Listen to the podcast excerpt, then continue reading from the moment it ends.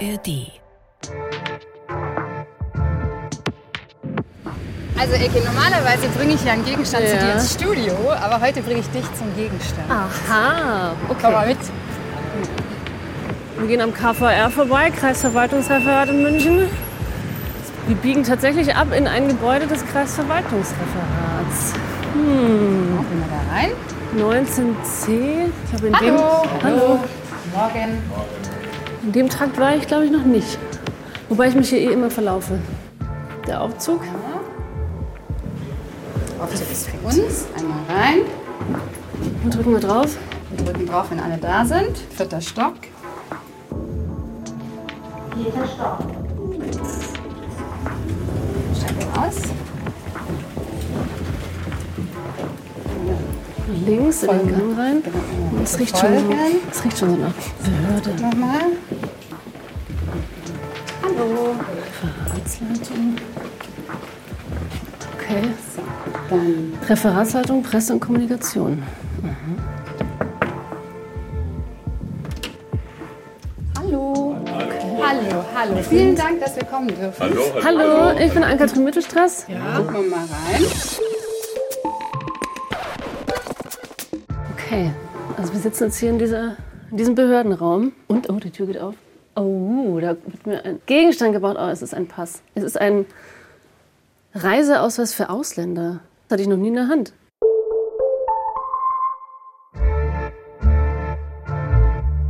Also ich habe es mir ein bisschen gedacht, wenn wir hier in diesem Kreisverwaltungsreferat sind, dass es vielleicht irgendwie sowas wie ein Pass sein könnte. Aber es ist ein grauer Pass, den ich, wie gesagt, noch nie in der Hand hatte, weil ich bin ja auch keine Ausländerin. Ich, ich habe einen roten, dunkelroten Pass, wie alle deutschen Bürgerinnen und Bürger. Und genau, steht Travel Document, Titre de Voyage pour étranger. Also du hast ja schon gesagt, dass du sowas noch nie gesehen hast Nee. und selber einen roten hast. Ja. Wenn du mit deinem roten Reisepass, wenn du an den so denkst, wie geht's dir da? Ja, ich weiß, dass ich da in einer sehr privilegierten Position bin, weil der deutsche Pass, der deutsche Reisepass, mit dem darf man quasi fast auf der ganzen Welt überall rumreisen, braucht man nicht mal ein Visum und wir haben quasi das große losgezogen, wir, die diesen roten Reisepass besitzen. Und insofern ist der wahrscheinlich ein magerer Abklatsch, mit dem man vielleicht ein bisschen was darf. Genau, also das große Los ist der nicht. Ähm, Christiana Bukalu hat so ein Dokument. Christiana ist 29, die ist aus München, ist in Pasing geboren, hier so ein Stadtteil von München. Und die hat eben keinen deutschen Pass, sondern so ein Reisedokument für Ausländer, wie das, was du gerade in den Händen hältst. Und für sie bedeutet das Reisedokument vor allem nur eins. Wenn ich das anschaue, dann kriege ich nur Stress eigentlich. Es ist für mich keine Freude, dieses Dokument zu besitzen oder es ist eigentlich nur Stress, weil immer wenn ich das benutzen muss, ist es stressig. Und den größten Stress mit dem hatte Christiana, als sie mit Mitte 20 in Urlaub fahren wollte. Sie wollte nach Marokko reisen. Das war für mich so ein Schock, diese Situation.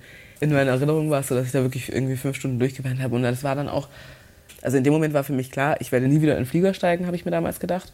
Das war so traumatisierend. Also ich habe gedacht, ich kann nie wieder fliegen.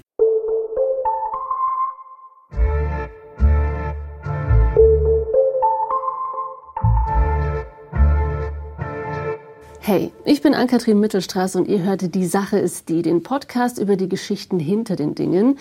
Jede Woche besuchen mich unsere Reporterinnen und Reporter mit einem Gegenstand. Manchmal gehe ich auch zu dem Gegenstand, wie in dieser Folge heute. Wir greifen aktuelle Debatten auf und diskutieren politische und gesellschaftliche Fragen und das Besondere ist, ich habe vorher keine Ahnung, was der Gegenstand ist und worum es gehen wird. Heute, wie gesagt, ausnahmsweise bin ich nicht im Studio, sondern sitze hier zusammen mit meiner Kollegin Nicole Ficuccello im Kreisverwaltungsreferat in München. Und vor mir auf dem Tisch liegt eben dieses graue Reisedokument, auf dem Reiseausweis für Ausländer steht. Die Frage, die du dir vielleicht jetzt stellst, ist, warum sitzen wir hier und nicht im Studio? Weil tatsächlich ist das ja so ein kleines Dokument, das hätte ich vielleicht mitbringen können. Das ähm, hat aber nicht funktioniert. Das liegt daran, dass der Umgang mit diesem Dokument nicht nur für Christiana Bukalu Stress ist. Also was du in den Händen hältst, ist ein Blankodokument. Das heißt, hast du schon gesehen, da steht nichts drin. Da könnte jeder was reinschreiben. Und damit es nicht verloren geht, darf das das Gebäude hier nicht verlassen. Krass, okay. Genau, also ich habe auch versucht, einen abgelaufenen alten ähm, Reiseausweis zu bekommen. Das geht auch nicht, wegen Datenschutz. Genau, netterweise dürfen wir aber diesen Blanko-Reiseausweis hier im KVR Benutzen und anfassen. anschauen. Oh, genau, damit wir wow. über Staatenlosigkeit sprechen können. Okay. Hast du denn schon mal von Staatenlosigkeit gehört? Ja, also gehört schon. Keine Ahnung, wenn ich Zeitung lese oder sowas, das sind immer auch dramatische, tragische Geschichten von Menschen, die ja nicht reisen können, die irgendwo in irgendeinem Land, weiß ich nicht, gestrandet sind, da keine Aufenthaltsgenehmigung kriegen, aber nicht in das Land zurück können, wo sie vielleicht geboren sind, weil sie vielleicht da auch keine Dokumente haben. Ein ähm, hochkomplexes Thema und äh, wenn man dann auf die deutsche Bürokratie stößt oder so, dann wird es noch komplexer. Genau, also die Definition von Staatenlosigkeit ist die, dass kein Staat auf dieser Welt dich anerkennt mhm. als Staatsangehörige. Dann bist du staatenlos. Und ähm, ich habe auch ein paar Zahlen mitgebracht, weil es gibt unglaublich viele Menschen auf der Welt, die von Staatenlosigkeit betroffen sind. Das UNHCR, das ist das Amt der Vereinten Nationen, das sich um den Schutz von Flüchtlingen und Staatenlosen kümmert, die gehen davon aus, dass weltweit 4,3 Millionen Menschen staatenlos sind. Das ist jetzt die kleine Zahl. Es gibt eine zivilgesellschaftliche Organisation, das Institut Institute of Statelessness and Inclusion, die denken sogar, dass es 15 Millionen Menschen weltweit mhm. sind, die davon betroffen sind. Ich habe auch Zahlen aus Deutschland mit dabei, weil in Deutschland wird das tatsächlich erfasst. Da gibt es das Ausländerzentralregister und ähm, die Zahlen von 2022 sahen so aus, dass knapp 30.000 Menschen in Deutschland als staatenlos erfasst sind. Dazu kommen aber fast noch mal 100.000 Menschen drauf, bei denen die Staatsangehörigkeit ungeklärt ist. Nimmt man die zusammen, kann man eigentlich sagen, dass es in Deutschland 130.000 Menschen gibt, die staatenlos sind. Was für die auch eine psychische Belastung ist, weil ich meine, das, ja, das bringt ganz viele Nachteile mit sich. Und wie Christiana vorher gesagt hat, dieses Dokument hat ihr überhaupt kein Gefühl von, es hat ihr nur ein Gefühl von Stress gegeben. Und wenn ich an meinen Reisepass denke, dann denke ich mir, super. Wie gesagt, das ist ein Türöffner für die ganze Welt für mich. Genau. Und warum das wirklich ein Problem ist mit mhm. der Staatenlosigkeit, das kann Christiana Bukalo am besten selber erzählen. In manchen Ländern ist es tatsächlich so, dass man eben nicht mal zur Schule gehen kann, weil dafür braucht man die Staatsangehörigkeit. Man hat dann keinen Zugang zum Gesundheitssystem, weil auch dafür braucht man die Staatsangehörigkeit. Und was aber relativ gleich eigentlich in allen Ländern ist, ist, dass man eben keinen Zugang zu Identitätsdokumenten hat. Das heißt, man kriegt keine Geburtsurkunde, man hat keinen Personalausweis, man hat keinen Reisepass in vielen Fällen. Das führt natürlich dazu, dass man dann Schwierigkeiten hat, ein Bankkonto zu eröffnen, dass man eine SIM-Karte anmelden kann, ist dann schon schwierig. Irgendwie einen Führerschein machen kann schwierig sein. Also diese ganzen Sachen, wo man administrativ eben seine Identität nachweisen muss, um etwas zu machen. Also ich glaube, Personen, die eine Staatsangehörigkeit haben, merken das ganz oft gar nicht. Aber wie oft man, wenn man sich für Sachen registrieren möchte, möchte, wenn man Online-Formular ausfüllen möchte, wie oft man eine Angabe machen muss zu seiner Staatsangehörigkeit, um dann so eine Grenze zu überwinden, um dann überhaupt Zugang zu kriegen zu dem, was man eigentlich haben möchte. Und das ist halt bei Staatenlosen eben, ähm, je nachdem, in was für eine Lage sie sind, eben nicht möglich. Wie sie gerade gesagt hat, man braucht für für alles braucht man irgendwie einen Ausweis. Also mein Perso, wie oft ich den irgendwie auch vorzeige. Also allein wenn ich mein Deutschland-Ticket im Zug vorzeige, dann wollen die manchmal auch halt mein ein Dokument wissen. Wie sagt man, Personalausweis? Haben die sowas dann auch nicht? Staatenlose? Haben die dann auch nicht mal so einen Identitätsnachweis? Also das Dokument, das Christiane hat als Identitätsnachweis, ist eben mhm. so eins, wie du hier vor dir liegen hast. Und that's it. Okay. Mhm. Wieso ist sie staatenlos? Also es gibt viele verschiedene Gründe, wie man staatenlos werden kann. Ja. Und wer da tiefer einsteigen will, der kann sich den Radio Wissen Podcast Staatenlosigkeit ohne Schutz und Rechte anhören. Den Link packen wir nachher einfach in die Show Notes. Jetzt hier aber erstmal nur ganz kurz. Juristisch muss man unterscheiden zwischen ius soli, das ist Boden, also das Geburtsortsprinzip, mhm. und ius sanguinis, Blut, ne, das Abstammungsprinzip. Also es gibt Länder, wo dieses Geburtsortsprinzip greift. Wenn du da geboren bist, hast du automatisch die Staatsangehörigkeit. Wie in den USA zum Beispiel? Genau. Mhm. Kanada gehört da noch dazu, Argentinien. In Deutschland war das übrigens auch bis Anfang des 19. Jahrhunderts so. Ah ja. Genau. Und dann gibt es Länder wie eben jetzt in Deutschland, wo das Abstammungsprinzip herrscht. Da kriegen die Kinder automatisch die Staatsangehörigkeit der Eltern. Und vor allem eben bei diesem Abstammungsprinzip kann es zu Problemen kommen mit der Staatsangehörigkeit. Und hier kommen jetzt fünf Gründe für Staatenlosigkeit. Grund Nummer eins, du hast keine Geburtsurkunde. Also nach Schätzungen von UNICEF besitzen weltweit 237 Millionen Kinder unter fünf Jahre keine Geburtsurkunde. Das ist zum Beispiel auf der Krim so, dass man davon ausgeht, dass seit der Annexion 2014 60.000 Kinder gar nicht mehr registriert worden sind, mhm. als sie geboren wurden. Grund Nummer zwei, deine Eltern sind staatenlos. Bist du automatisch ja. auch staatenlos. Grund Nummer drei, dein Staat ist international nicht anerkannt. Das ah. war zum Beispiel bei der SPD-Politikerin Safsan Chebli war das so. Ihre, sie ist in Berlin geboren, ihre Eltern aber in Palästina. Ah, Und Palästina krass. ist natürlich international kein mhm. anerkannter mhm. Staat.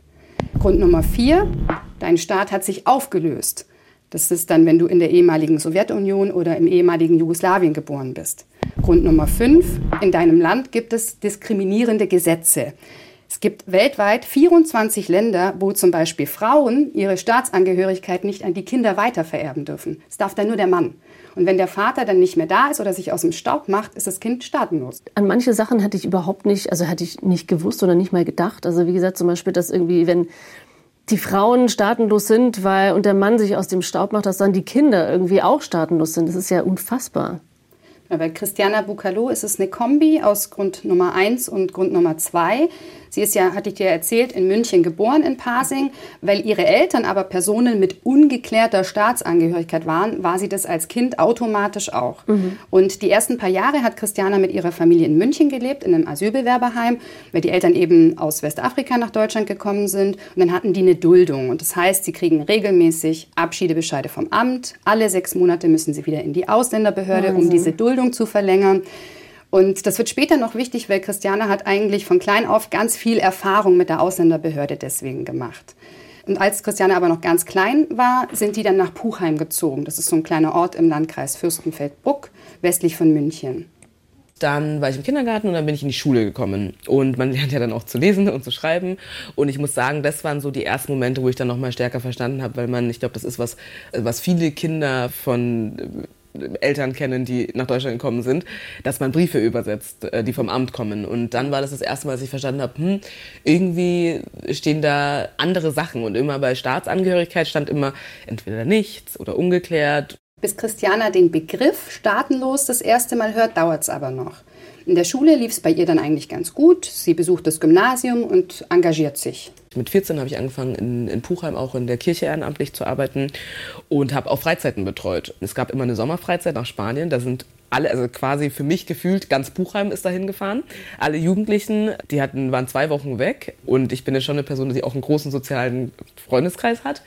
Und ich war immer nicht dabei und es war natürlich sehr dramatisch auch immer für alle, dass ich nicht mitkommen konnte. Genau, und so Reisen ins Ausland waren auch während der Schulzeit mhm. tatsächlich ein Problem. Das ging immer nur dann, wenn unser Schuldirektor dann eine spezielle Genehmigung beantragt habe beim Landratsamt.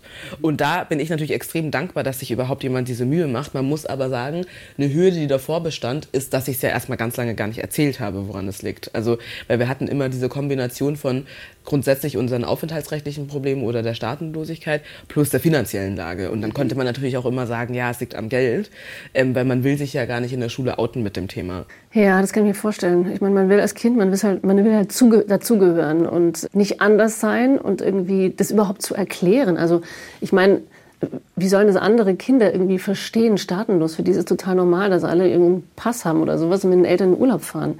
Also schon heftig. Ja, dieses Anderssein ist bei Christiana eh so ein schambehaftetes Thema und das hat sie so erklärt. Man muss natürlich das auch intersektional betrachten. Also ich bin ja dann auch ein, ein schwarzes Mädchen, das in einem ja, mehrheitlich weißen Umfeld aufgewachsen ist. Das heißt, man hat ja sowieso schon immer dieses was im Englischen als Othering bezeichnet wird. Ne? Ich habe wirklich von Tag eins weiß ich, dass mein Umfeld immer denkt, dass ich anders bin und dass mein Umfeld mir immer auch diese Botschaft mitteilt, ob subtil oder ob offensichtlich. Ne? Also im Kindergarten, ich sag's mal so, ist es ja relativ frei Schnauze. Also auch da hört man viele Sachen als schwarzes Kind, über die man extrem irritiert ist. Aber man hat ja schon immer dieses Ding gehabt von, oh, ich sehe ja schon anders aus. Ich fühle mich zwar theoretisch gar nicht anders, aber alle sagen mir, dass ich anders bin. Dann möchte man natürlich die Summe an Anderssein reduzieren. Das, was sie beschreibt und das Othering, also, es, also ich, ich finde es total berührend, wenn sie sagt, sie selbst hat sich ja überhaupt nicht anders gefühlt, aber es wird einem halt immer von außen zugeschrieben.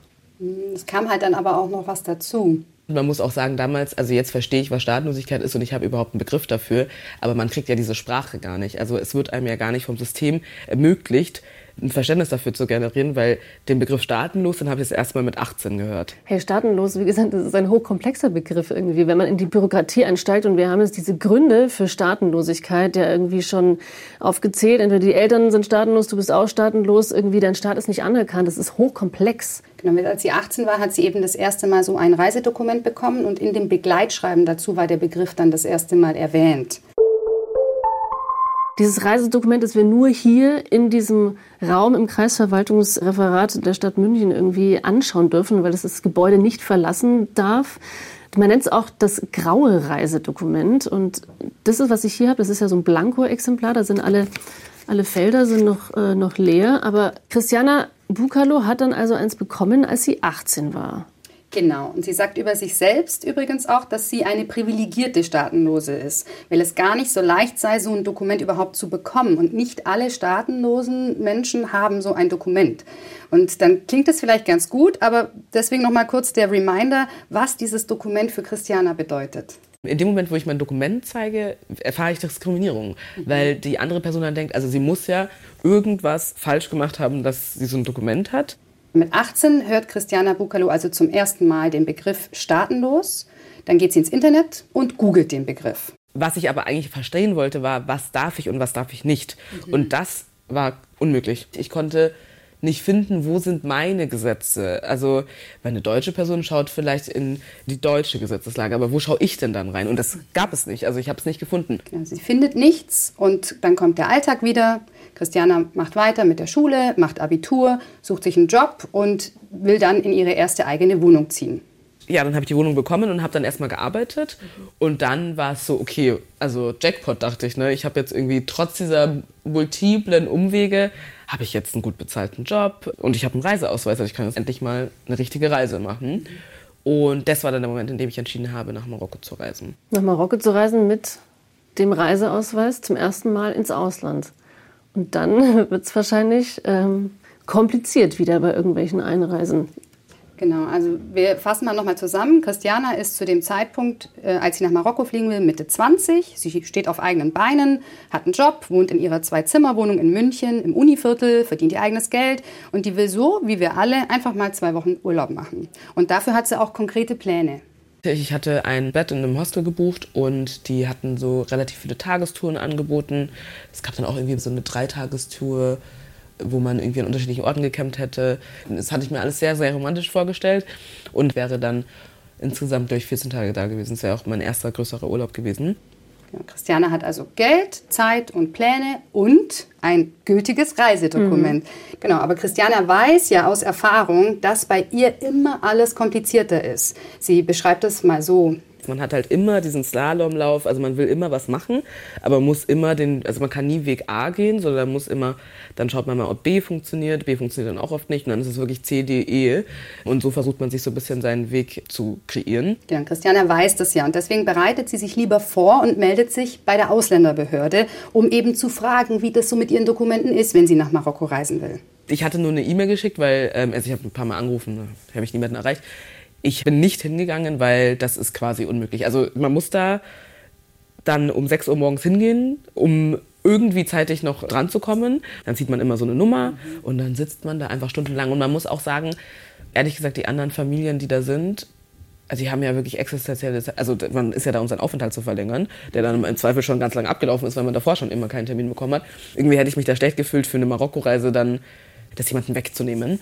Genau, und dann dachte ich so, also es wird ja nicht so schwer sein, per E-Mail einfach kurz die Information zu geben.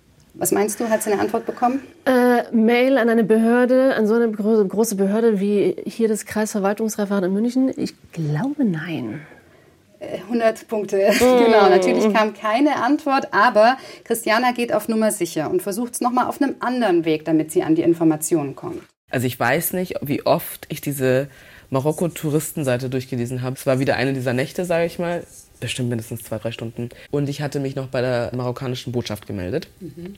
weil die dachte, ich müsste es ja auch wissen. Und dann hatte ich eben nur die, die Antwort erhalten, dass sie nicht weiß, was Staatenlosigkeit bedeutet. Mhm. Also von dieser Person da. Und dann dachte ich so, ja gut, was soll ich machen? Alle meine Dokumente sind ja auch von deutschen Behörden. Ich war ja nie in einem anderen Land. Also mhm. das ist für mich dann okay, dann zähle ich als eine deutsche Person, was natürlich rückblickend extrem naiv ist. Aber damals, mit dem Wissen, was ich damals habe, äh, würde ich es immer wieder genauso machen. Also, mhm. ich, und es war jetzt nicht so, dass ich dachte so, ah, ich probiere es jetzt mal, sondern ich dachte dann wirklich, okay, das funktioniert so. Also erstmal, dass die von der, was war das, marokkanische Botschaft, dass die nicht weiß, was staatenlos ist, denke ich mir, sorry, dann bist du, glaube ich, ein bisschen im falschen Job, also in, in der Botschaft? Oder ist das ein so deutscher Begriff, staatenlos? Den muss es ja auch in anderen Ländern und Sprachen irgendwie geben? Genau, der heißt Stateless und Ja. dann weiß man, also das ist einfach der englische Okay, internationale aber dann, dass sie halt irgendwie auch, also so, sie macht sich ja proaktiv die Arbeit, will auf 1000 Prozent sicher gehen, dass es alles okay ist. wie sie selber sagt, auch so, dass sie denkt, das funktioniert jetzt so, so das läuft. Also Ja. packt sie ihre Koffer und fährt zum Flughafen. Und diesen Moment werde ich wirklich niemals vergessen, dass ich dann am Flughafen in München eben da diesen Gang entlang gelaufen bin bis zum Gate und dann wurde ich nochmal irgendwie kontrolliert und äh, der Polizist, der da am Schalter saß, der hat dann meine Dokumente angeschaut und der war total freundlich und meinte dann so, ach interessant, ich hatte gestern eine Fortbildung, wo wir auch diese Dokumente gesehen haben und auch was von denen gelernt haben. Normalerweise die Reaktionen auf dieses Reisedokument sind ganz anders. 80 Prozent der Personen, die mich kontrolliert hatten, ob es Polizisten waren oder andere Rollen, haben mich immer angeguckt, als ob ich dieses Dokument gefälscht hätte. Wo ich jetzt ein bisschen drüber lachen muss, weil wer fälscht denn bitte so ein Dokument? Sowas gibt einem ja gar keine Rechte. Warum soll ich denn das bitte machen? Ich habe das ja nicht erfunden, so eine Geschichte. Geboren in München-Pasing und dann steht da bei Staatsangehörigkeit nichts. Oh Gott, das ist wirklich absurd, wie sie- wie sie das erzählt. Also, aber äh, das kann doch nicht sein, dass, ich meine, wenn eine Behörde sowas ausstellt, dann müssen doch Menschen, die mit, Behör äh, mit, mit Pässen und sowas, mit Ausweisen äh, eigentlich tagtäglich zu arbeiten haben, müssen die doch mal gesehen haben. Da muss doch irgendwie eine Runde herumgegangen sein mit einem Foto. So sieht das übrigens aus. Genau, also es gibt Schulungen Ja. tatsächlich ja, zum Beispiel mit diesem Blanko-Dokument, das du hier siehst, oder auch mit den abgelaufenen und ungültigen Dokumenten, die gibt es. Und sie hatte halt Glück, dass dieser Flughafenmitarbeiter jetzt gerade so eine Schulung gemacht hat und dann eben so nett war. Das heißt, sie geht da durch, an dem Menschen vorbei, steigt ins Flugzeug, setzt sich auf ihren Platz, die Türen schließen, der Flieger hebt ab. Knapp vier Stunden später landet sie in Marrakesch. Auch da steigt sie aus, geht durch die Sicherheitskontrolle und reiht sich ein in die Schlange für die Passkontrolle. Irgendwann war ich dann dran und dann habe ich mein Dokument gezeigt und dann war er natürlich total verwirrt, hab auch, hat auch nicht so gut Englisch gesprochen. Und dann habe ich ja dieselben Sachen gesagt wie immer. Also er hat dann gefragt, wo ich geboren bin, dann habe ich gesagt München, er hat gesagt, was ich für eine Staatsangehörigkeit hatte, dann habe ich gesagt staatenlos. Und dann hat er mich angeguckt, nochmal irgendwie geguckt, was, weiß nicht, ob es halt irgendwie ich bin auf dem Bild. Und dann ist erstmal nichts passiert, das bin ich aber noch gewohnt. Dann hat er einen Kollegen geholt, auch das bin ich gewohnt. Und irgendwann hat sich aber dann tatsächlich eine Traube von so vier, fünf Personen, also Sicherheitsmännern, da gebildet. Und die haben sich dann wirklich die ganze Zeit über mein Dokument unterhalten. Mein Gott, wie furchtbar. Also und dann fängt auch dieses Schamgefühl an, dass du denkst, oh Mann, jetzt halte ich hier so den, den Verkehr auf, alle wollen nur aus dem Flieger raus und irgendwie schnell, ähm, keine Ahnung, ankommen ins Hotel oder sonst wohin. Genau, und es Oh geht dann Gott. sogar noch weiter. Oh Gott. Und dann hieß es, ich soll doch bitte kurz mitkommen in so einen Raum. Und dann wurde ich da von diesen äh, Männern begleitet. Ja, und dann bin ich plötzlich in diesen Raum gekommen. Und dann hatte ich schon so Angst mehr, also da war ich schon so total unter Strom. Weil da spürt man natürlich sehr schnell, dass dann irgendwas nicht richtig ist. Ja, und dann, weiß ich noch, hat er sich zu mir umgedreht, also hat sich an seinen Tisch gesetzt und irgendwelche, weiß nicht, wichtigen Sachen gemacht. So. Und dann hat er gesagt, ja, ich kann hier nicht einreisen, ich hätte ein spezielles Visum gebraucht. Und äh, sie haben auch schon den nächsten Flieger zurück nach Deutschland für mich gebucht. Was? Aber das mit dem Visum, also äh, stimmt das überhaupt? Und von wem hätte sie diese Information kriegen sollen mit dem Visum? Sie hat sich wirklich viel Mühe gegeben, Ja. alle Infos zu bekommen. Also tatsächlich Ja. Mhm. hätte das mit dem Visum klappen können. Sie hat diese Information nirgends bekommen. Das Ja, ist klar, halt weil hier irgendwie auf die Mails hat niemand reagiert im Kreisverwaltungsreferat und äh, bei der bei Botschaft, der wusste, Botschaft man wusste man nicht mehr, was staatenlos ist. Okay. Genau, und der Flieger nach Deutschland, der ging dann aber erst am nächsten Tag. Und auch nicht nach München zurück, sondern die haben ihr einfach einen Flieger nach Düsseldorf gebucht. Geil, Und Christiane, Düsseldorf. Ja, Düsseldorf, das ist fast nebeneinander. Ja. Ne? Genau, Christiane kann das alles aber überhaupt nicht fassen. Ich habe ja davor recherchiert, das habe ich ihm alles erklärt, habe ihm nochmal erklärt, ich bin ja in Deutschland geboren, ich kann damit reisen mit diesem Dokument, das ist ein ganz normales Dokument. Und dann, das ist natürlich eine sehr berechtigte Frage, da meinte er natürlich so, ja, wo sollen wir denn dafür anrufen? Und es stimmt natürlich, weil Deutschland, ich bin ja keine deutsche Staatsangehörige. Also es gibt keine Botschaft, die für mich verantwortlich ist, natürlich nicht. Oh Gott.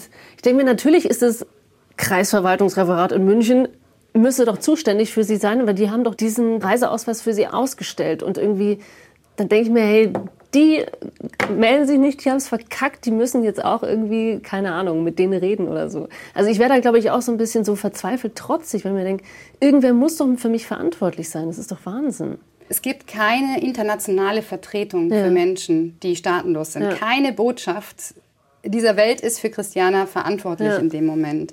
Und die Sicherheitsmänner, die haben sie dann einfach auch zurück ans Gate gebracht und wieder durch die Sicherheitskontrolle durch. Mhm. Dann habe ich da schon total angefangen zu weinen. Und dann fand ich auch total unangebracht, dass der eine dann immer gefragt hat, warum ich jetzt weine. Und man muss tatsächlich sagen, ich bin überhaupt nicht nah am Wasser gebaut. Das war für mich so ein Schock, diese Situation. Christiana setzt sich ans Gate und muss da dann eben auch schlafen. In meiner Erinnerung war es so, dass ich da wirklich irgendwie fünf Stunden durchgeweint habe. Also in dem Moment war für mich klar, ich werde nie wieder in den Flieger steigen, habe ich mir damals gedacht. Mhm. Das war so traumatisierend. Also ich habe gedacht, ich kann nie wieder fliegen. Mhm. Und ich habe gemerkt, es ist alles egal, was du machst. Am Ende bist du immer noch staatenlos. Und das war wirklich eine sehr schmerzhafte, aber auch wichtige Erkenntnis. Also in dem Moment habe ich gemerkt, es gibt da kein Weglaufen von. Für Deutschland bist du niemand. Das Krasse in der Recherche für mich war, dass Christiana ist ja in dem Moment gar nicht alleine.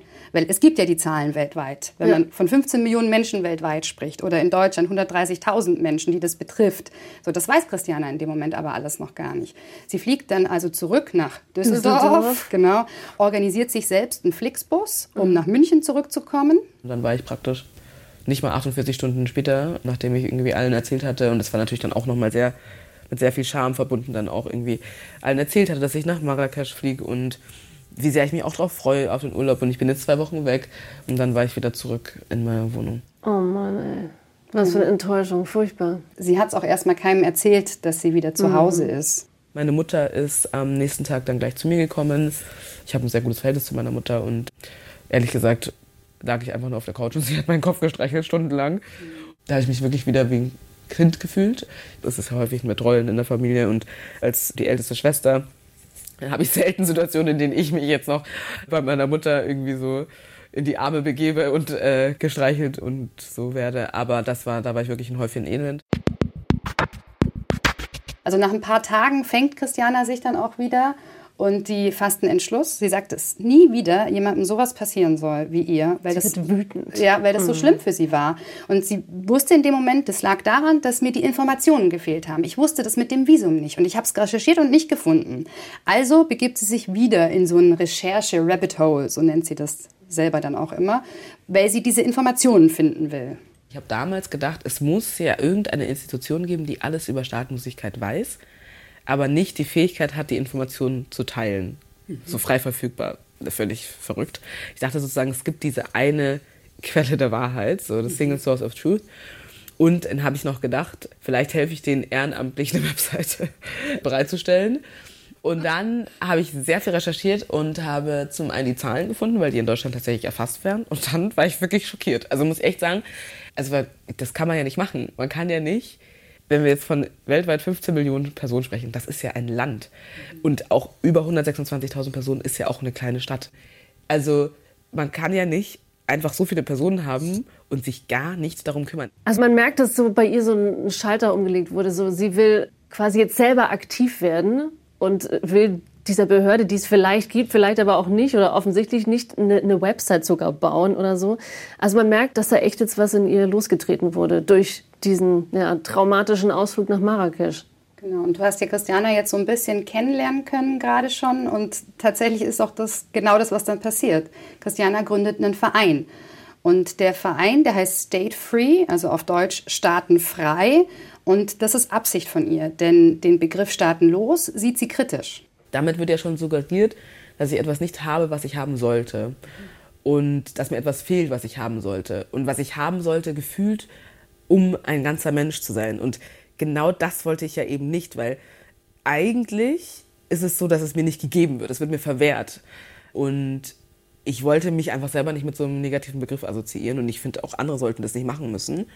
Und ich wollte, dass die Organisation, die ich gründe, nicht was Unangenehmes mit staatenlosen Personen macht, sondern dass es was Schönes ist, dass es eher was Erleichterndes ist, mit uns im Austausch zu sein und Texte von uns zu lesen. Das ist, es, es wird, glaube ich, immer bittersweet sein, ja, aber ich wollte nicht zusätzliches Leid kreieren und zusätzlichen Schmerz kreieren durch unsere Arbeit.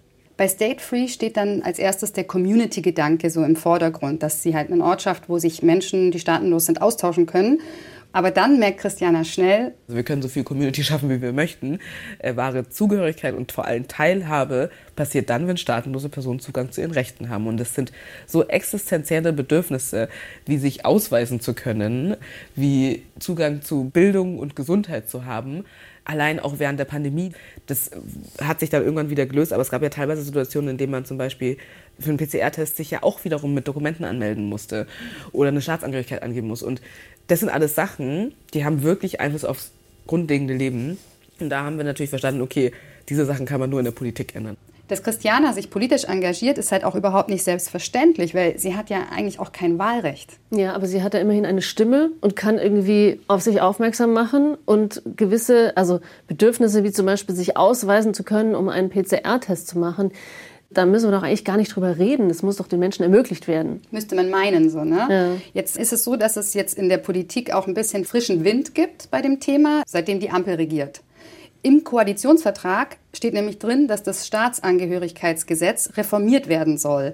Also da steht dann zum Beispiel drin, dass der Zugang zur doppelten Staatsbürgerschaft leichter werden soll, dass die Hürden für die Einbürgerung auch niedriger sein sollen, dass man zum Beispiel dann schon nach fünf Jahren statt nach wie bisher acht Jahren sich einbürgern lassen kann. Und wenn du dann zum Beispiel besondere Integrationsleistungen zeigst, dann geht es sogar schon nach drei Jahren. Ja. Wenn du mhm. dich halt ehrenamtlich engagierst oder gute Schulnoten hast, was ja bei Christiana beides tatsächlich auch der Fall gewesen wäre. Und diese Reform, dieser Gesetz Gesetzesentwurf, der soll eigentlich jetzt noch vor der Sommerpause kommen. Christiana und ihr Team dürfen gerade eine Stellungnahme dazu vorbereiten und sind auch schon in den Startlöchern, weil dem Team von State Free ist es natürlich wichtig, dass wenn man das jetzt reformiert, dass Staatenlose dieses Mal da bitte schon mitgedacht werden. In Deutschland ist es nämlich so, dass klar geregelt ist, wie man sich einbürgern kann, wenn man eine Staatsangehörigkeit mhm. aus einem anderen Land hat. Christiana sagt das immer so, du brauchst einen Pass, um einen Pass zu bekommen. Also wenn du einen brasilianischen Pass hast, ist total klar, was du machen musst, damit du einen deutschen bekommst. Für Staatenlose ist es aber nicht so leicht. Die haben ja gar keinen Pass. Ja. Und es ist auch so, dass sie erstmal beweisen müssen, dass sie keine Staatsangehörigkeit von keinem der 195 Ländern der Welt haben. Oh Gott, wie soll das funktionieren? Genau. Ja. Wir haben kein Verfahren dafür, wie diese Staatlosigkeit vom Staat anerkannt wird. Das heißt, das Problem ist, die Tatsache, dass man keine Staatsangehörigkeit hat, muss vom Staat anerkannt sein. Oder es muss rechtlich anerkannt sein, sozusagen, von einer äh, staatlichen Institution. Und erst dann gilt man als anerkannt staatenlos. In anderen Fällen landet man häufig in so einer administrativen Kategorie und das heißt ungeklärte Staatsangehörigkeit. Und diese beiden Kategorien, die kann man auch in dem Reisedokument mhm. sehen. Okay, also ich habe es nichts gefunden, wo das stehen könnte. Genau, das ist ein Blankodokument, deswegen steht da jetzt nichts drin. Aber du hast diese zwei möglichen Kürzel, ja. die dann mit reingeschrieben werden. Eins ist eben XXX, das heißt dann ungeklärt, mhm. ungeklärte Staatsangehörigkeit, oder XXA. Und XXA heißt anerkannt staatenlos. Du erinnerst dich an die Zahlen, also das ungeklärt, das waren diese 100.000 Menschen mhm. in Deutschland und das anerkannt staatenlos sind diese 30.000. Und Christiana hat diesen Status, dieses XXA, anerkannt staatenlos, hat sie seit sie 25 ist. Mhm. Das heißt, jetzt wäre das mit einer Einbürgerung rechtlich noch nicht möglich. Sie ist ja 29 mhm. aktuell. Aber sie sagt eben auch, mental wäre das was, das würde sie gerade gar nicht packen. Also Staatenlosigkeit an sich ist wirklich wie ein Vollzeitjob. Also mhm. sein Leben zu organisieren und Rahmenbedingungen immer abwägen zu müssen und so, das ist wirklich extrem anstrengend. Weil eine Sache, die Staatenlose ja die ganze Zeit machen müssen, ist ja schon bei Behörden immer rechtfertigen, warum sie staatenlos sind. Mhm. Obwohl das System einen staatenlos macht, muss ich vom System immer sagen, warum ich staatenlos bin. Genau, und du musst es halt im Alltag dann auch immer erklären, dass du staatenlos bist. Und viele ne, werden damit selten in Berührung kommen, bis gar nicht. Also ich meine zum Beispiel, wie gesagt, wenn man sich mit dem Deutschland-Ticket irgendwie das im Zug vorzeigt, dann muss man auch irgendwie oft einen Ausweis oder ein Identifikationsdokument vorweisen. Also das ist tatsächlich echt ein ganz schöner Aufwand, den sie betreiben. Wie sie sagt, ein Vollzeitjob eigentlich. Wenn du jetzt so auf dieses graue Reisedokument vor dir schaust, ja. was denkst du da jetzt? Ah, ich denke mir, es ist Fluch und Segen in gewisser Weise. Im Sinne von, dass immerhin Christiana ja mit diesem Teil eigentlich hätte verreisen dürfen, mit diesem Ausweis, aber es bringt halt trotzdem noch ganz, ganz viele Probleme mit sich und es geht mit Diskriminierung einher und mit ja, ganz vielen, sag ich mal, Hürden im Alltag. Und ich weiß nicht, ob das des Rätsels Lösung ist. Es gibt da noch einen Weg, um aus der Staatenlosigkeit rauszukommen. Der ist aber nicht für jeden was. Das erzähle ich dir gleich. Okay, es klingt, als ob man seine Seele verkaufen müsste.